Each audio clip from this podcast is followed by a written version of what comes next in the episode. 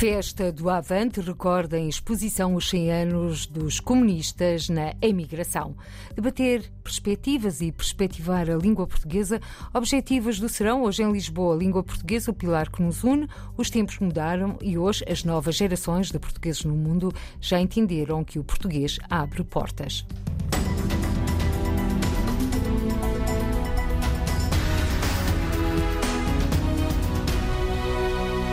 100 anos do PCP e a imigração. A exposição para ver e partilhar memórias na Festa do Avante. Os três dias da Magna Festa Comunista começam amanhã, na quinta data, Leia no Seixal. Carla Silva, da direção da organização do PCP na imigração, apresenta-nos a mostra que retrata 100 anos da luta dos comunistas portugueses no estrangeiro. A do nosso pavilhão é dedicada aos 100 anos do PCP e a imigração. Quem nos vier visitar pode encontrar na nossa exposição a história do trabalho dos imigrantes uh, portugueses militantes do PCP ao longo destes anos. Consegue ver eh, a quantidade de iniciativas que foram realizadas. É mais uma, uma exposição com muita imagem que nos traz também aquilo que ao longo dos anos os imigrantes portugueses foram fazendo, de lutas pelo mundo inteiro, porque apesar de estarem fora do seu país de origem, também nos países onde vivem, travam muitas lutas diariamente, até pelo facto de serem imigrantes e nem sempre terem as melhores condições para lá estarem. Este ano optámos por não ter nenhum debate em concreto aqui no Estado, temos efetivamente uma exposição dedicada aos 100 anos do PCP e à imigração. Retratos de lutas de ontem e também de hoje, sublinha Carla Silva portugueses no estrangeiro neste momento deparam-se com todas aquelas dificuldades que nós vamos conhecendo pelo mundo fora nos vários países de acolhimento, mas que continuam com o coração ligado a Portugal. E muitos deles, o seu sonho é regressarem a Portugal ao fim de longos anos de trabalho. E, portanto, que continua a estar em cima da mesa e que continua a ser uma necessidade diária e que continua no, no topo das nossas reivindicações, tem a ver efetivamente com a melhoria de acesso aos consulados e às embaixadas, com a melhoria de acesso à língua através do ensino da língua portuguesa e também com a melhoria das condições de trabalho de todos aqueles que emigram para outros países e que efetivamente esperam encontrar nesses países melhores condições. E muitas das vezes as condições que encontram, como sabemos, não são as melhores, mas ainda assim são algumas melhores do que as que encontram em Portugal. Era muito importante que Portugal criasse condições para que eh, ao longo dos anos não fosse necessário tanta gente continuar a emigrar. E essa tem sido uma, uma das reivindicações do Partido Comunista Português, que é temos que ter condições e direitos no nosso país que façam com que haja uma manutenção dos portugueses cá e que não os obrigue a ir embora. E, portanto, essa continua a ser uma das reivindicações que temos em cima da mesa e que estão sempre presentes. Relatos e retratos para visitar no pavilhão da imigração na Festa do Avante.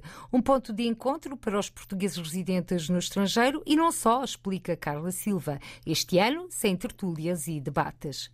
Vamos ter as comunidades portuguesas na Festa do Avante, como temos todos os anos aqui com um pavilhão, o pavilhão da imigração, que os acolhe com todo o carinho. Vêm ao longo destes três dias muitas centenas de imigrantes portugueses aqui ao nosso pavilhão, é um ponto de encontro. Muitos juntam-se a nós para fazer os turnos e para fazer funcionar o espaço da imigração. Uh, onde nós temos vários produtos à venda, produtos dos, de alguns dos países de proveniência destes nossos imigrantes e outros produtos tipicamente nacionais e dos quais eles vêm matar saudades. Vão ser três dias cheios, três dias com muita gente, com muito convívio, muita amizade, muita camaradagem e uma tarde de saudades de quem está fora das linhas do nosso país, mas que tem sempre o coração por cá.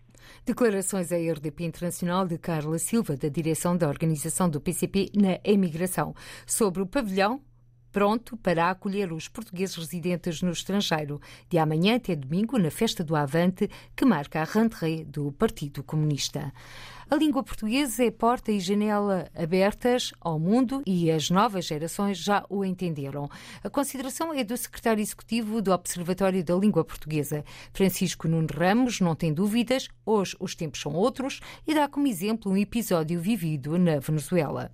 As comunidades portuguesas têm hoje um comportamento bem diferente de há 20 anos atrás. Olha a Venezuela. Na Venezuela, poucos falavam português. E bem, porque eu lembro uma vez na Venezuela perguntarem a um pai e, e porquê é que não falam português em casa? Porquê é que não obriga a sua filha a falar português? E ele disse porque eu quero dar à minha filha a melhor educação possível. E a melhor educação possível era em espanhol. Mas hoje, de facto, o interesse pelo português é muito grande, porque por um lado, porque é, é, é a porta de, de, entrada na Europa e de afirmação na América do Sul. As comunidades também na Europa, obviamente que, segundo as gerações, falavam preferencialmente a língua do país, mas hoje no mundo globalizado, o que importa é ter as portas e janelas abertas para o mundo. E o português oferece isso. E as, as segundas gerações e terceiras já das comunidades descobriram-no. Declarações à RDP Internacional do secretário executivo do Observatório de Língua Portuguesa a propósito do serão em que participa esta noite na Biblioteca de Lisboa. Língua Portuguesa, o pilar que nos une. Uma iniciativa organizada pela Câmara Municipal de Lisboa para debater perspectivas e perspectivar a língua portuguesa, em que participam, entre outros, Ana Paula Laborinho, diretora da Organização dos Estados Ibero-Americanos para a Educação, Ciência e Cultura, e Vítor Ramalho, secretário-geral da União das Cidades Capitais de Língua Portuguesa. Na Alemanha, há 10 anos que a newsletter Tugamuk dá a conhecer iniciativas e conta histórias de e para a comunidade portuguesa da Baviera. Sérgio Oliveira, coordenador da Tugamuk, apresenta-nos o projeto editorial que tem formato em papel e nas redes sociais. As notícias Tugamuk é uma carolice minha e de mais alguns amigos, portanto, num sentido cívico, de dar a conhecer em Munique e na Baviera o que aconteceu, o que está a acontecer e o que vai acontecer. Não havia estruturas que conseguissem reunir e consolidar informação para a comunidade e então foi a partir desse sentido que nasceram as notícias. Qual é a periodicidade? Trimestral, começou mensal, portanto em 2012, fizemos agora 10 anos em abril, passou a bimensal e agora é trimestral, ou seja, no início de cada estação fazemos uma edição, pronto, são quatro por ano. E porquê esse redimensionamento das publicações? Porque a sendo uma, uma atividade cívica e as pessoas tendo tantos a fazer, preferimos consolidar a qualidade em vez da quantidade. E é muito fácil decidir um tema, pode ser o outono, pode ser o verão, pode ser o Oktoberfest, que vem agora, uma série de coisas é muito mais fácil e dar tempo às pessoas para preparar estes conteúdos. Eu mando uma comunicação nos grupos de Facebook e por e-mail e digo às pessoas que tiverem conteúdos, uma história, uma receita, algo que tenha a ver com a comunidade portuguesa em Munique ou arredores, ou no sentido inverso. Às vezes há turistas, há estudantes que acabaram Erasmus, para participarem, enviarem um, uma, o seu artigo, a sua fotografia, a sua história até determinado dia. Há um tema prévio, nós consolidamos e depois publicamos. Mas se existissem pessoas interessadas em colaborar, esta periodicidade da Tugamug poderia ser alterada? Poderia, poderia. Sim. Isso é um dos objetivos? Se a comunidade, sim, sim, se a comunidade sentir que é necessário, tentamos estar em todos os suportes, sendo que é mais predominante nas redes sociais. Tugamug, que Sérgio Oliveira gostaria de ver integrada na plataforma de órgãos de comunicação social da diáspora. Nós gostávamos de pertencer à rede jornalística da diáspora, é extremamente importante para nós porque contribuímos civicamente para toda a dinâmica da comunidade e porque muitas vezes temos necessidades de ter acreditação para eventos e isso dá-nos outra garantia e outra qualidade no, no, material final, não é? Quando vem cá uma Carminho ou vem cá um ministro, a Monique, por exemplo, é muito mais fácil nós, eh, invocando esse estatuto ou essa, essa representação, nós termos acesso a, a material e às pessoas de uma maneira mais séria, não tão informal e num sentido que ainda sendo cívico, nos traz mais responsabilidade para aquilo que publicamos. E, ao mesmo tempo, para partilhar conteúdos, não é? Se estiverem interessados. É esse o grande intuito. Declarações à RDP Internacional de Sérgio Oliveira, coordenador da Tuga MUC, uma publicação que nasceu há 10 anos para informar a comunidade portuguesa de Munique.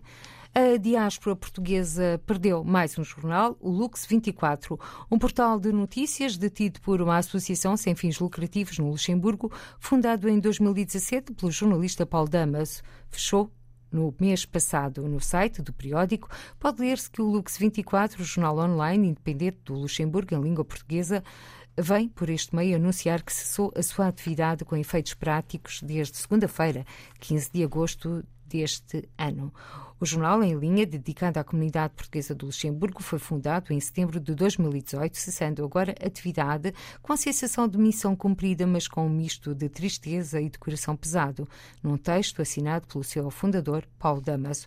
Paulo Damaso explica que dois anos de pandemia, o atual período de instabilidade criado pela guerra entre a Rússia e a Ucrânia, aliados à forte crise económica mundial, afetaram o desenvolvimento do projeto pessoal, mas o encerramento do Lux 24 2024 tem igualmente a influência de uma drástica mudança na comunidade luxemburguesa, portuguesa e mundial nos últimos dois anos e a deterioração do ambiente dos meios de comunicação social.